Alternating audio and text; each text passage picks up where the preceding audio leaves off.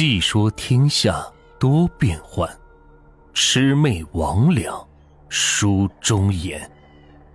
欢迎收听民间鬼故事。今天的故事名字叫《张记棺材铺》。我家住在城郊，最早的时候，这里是这座城市最后一片未改造的棚户区。现在回头想想，那么大的城市，却有着近乎于与世隔绝的一块区域，真是不可思议的事情。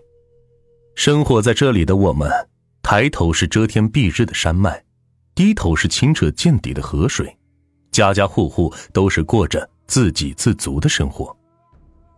当市政府惊异的发现还有这样一个仿佛时光凝滞的穷山村后，便很快开始并加大了棚户区的改造。计划在五年内推倒这儿所有的建筑，建造起钢铁怪兽般的大楼。张家的生意就是从那时又好起来的。张家现任的老板单名一个齐字，看上去五十多岁，没有老婆，只有一个七岁大的儿子。村里的人都唤他为老张头，有求于他时便违心的叫他一声张老板。老张头的确是老板，即使他跑了老婆，又把自己和儿子养得像烧火棍。听村里的老人说，老张家的名声在明清乃至民国时期，在东北这一片都叫得响当当的。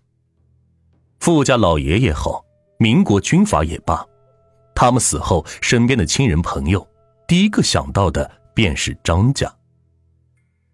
为什么会想到他们家呢？因为老张家祖传七世都是卖棺材的，张记棺材铺。以下这则故事就是外婆吓唬夜晚在外野跑的我所时常说的。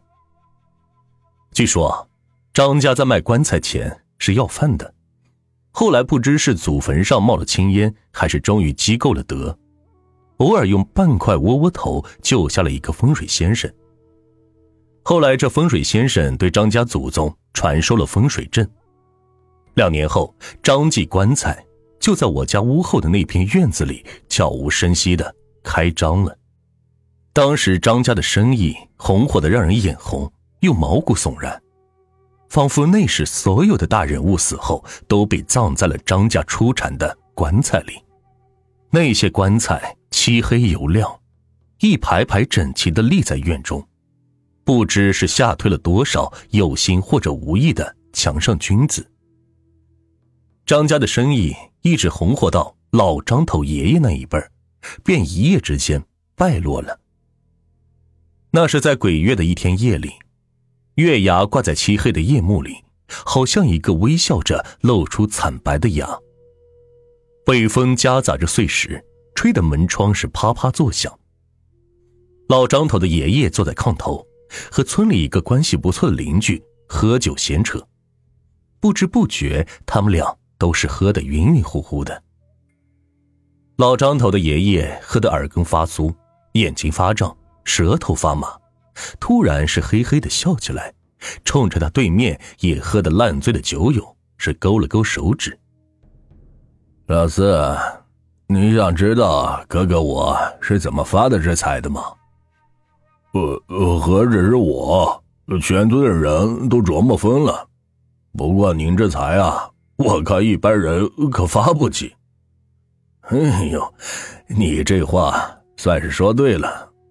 你老哥这财命不硬，发不起的；运不顺也发不起，气不振也发不起。那您倒是给我说说，怎么个发不起法？呵呵呵呵，你真想知道？老张头又喝了一口酒。那我就跟你说说。哎，你瞧见那院里的棺材没？那其实早就被人订好了。呃，订好了？死前就给自己订好棺材了？老四听得晕头转向。啥老四？谁活得好好的，给自己钉棺材呀？那都是死后钉好的。死死后？对，就是死后。你哥哥我呀，这四十几年就没睡过安身觉。鸡叫之前，你就躺在炕头上仔细听，叹息声、脚步声，然后还有推棺材盖的声，好像有人在趴在你的心坎上挠一样。等到所有的声音都静下来，我就带着这祖传的宝玉下炕查看是哪口棺材被定主挪了口，心里呢在默念三声佛号，再将棺材盖是推回原位，这便算是定了协议。第二天这棺材必被买走。哎呀，就三天前，老钱家的那场大火。烧死了一家十三口人，可让你老哥我是忙活了一宿。老张头爷爷话音未落，便沉沉睡去。老四的酒都被吓醒了，腿肚子直转筋。这时，他果然听见窗外响起了人推动木头的声音，咯吱，咯吱。老四当时就傻了。豆大的汗珠从他额角沁出。是的，谁不嫉妒老张家的邪财呢？如今老四知道了这个秘密，说不定是老天在帮他改命呢。他一把扯下老张头爷爷脖子上的老玉，套在自己的脖子上，推开门走出去。风好大，吹得夜幕都起了皱纹。老四合着北风的哭嚎，向那口被移了棺盖的棺材走去。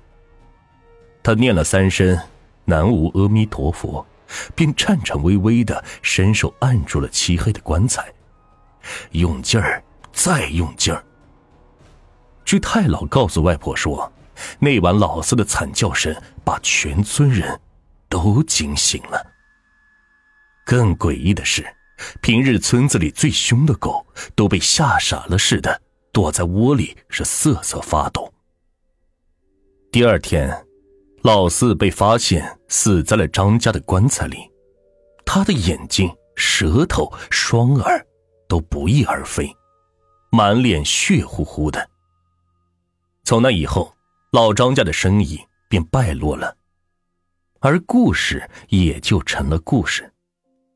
本集就到这里，下集更精彩。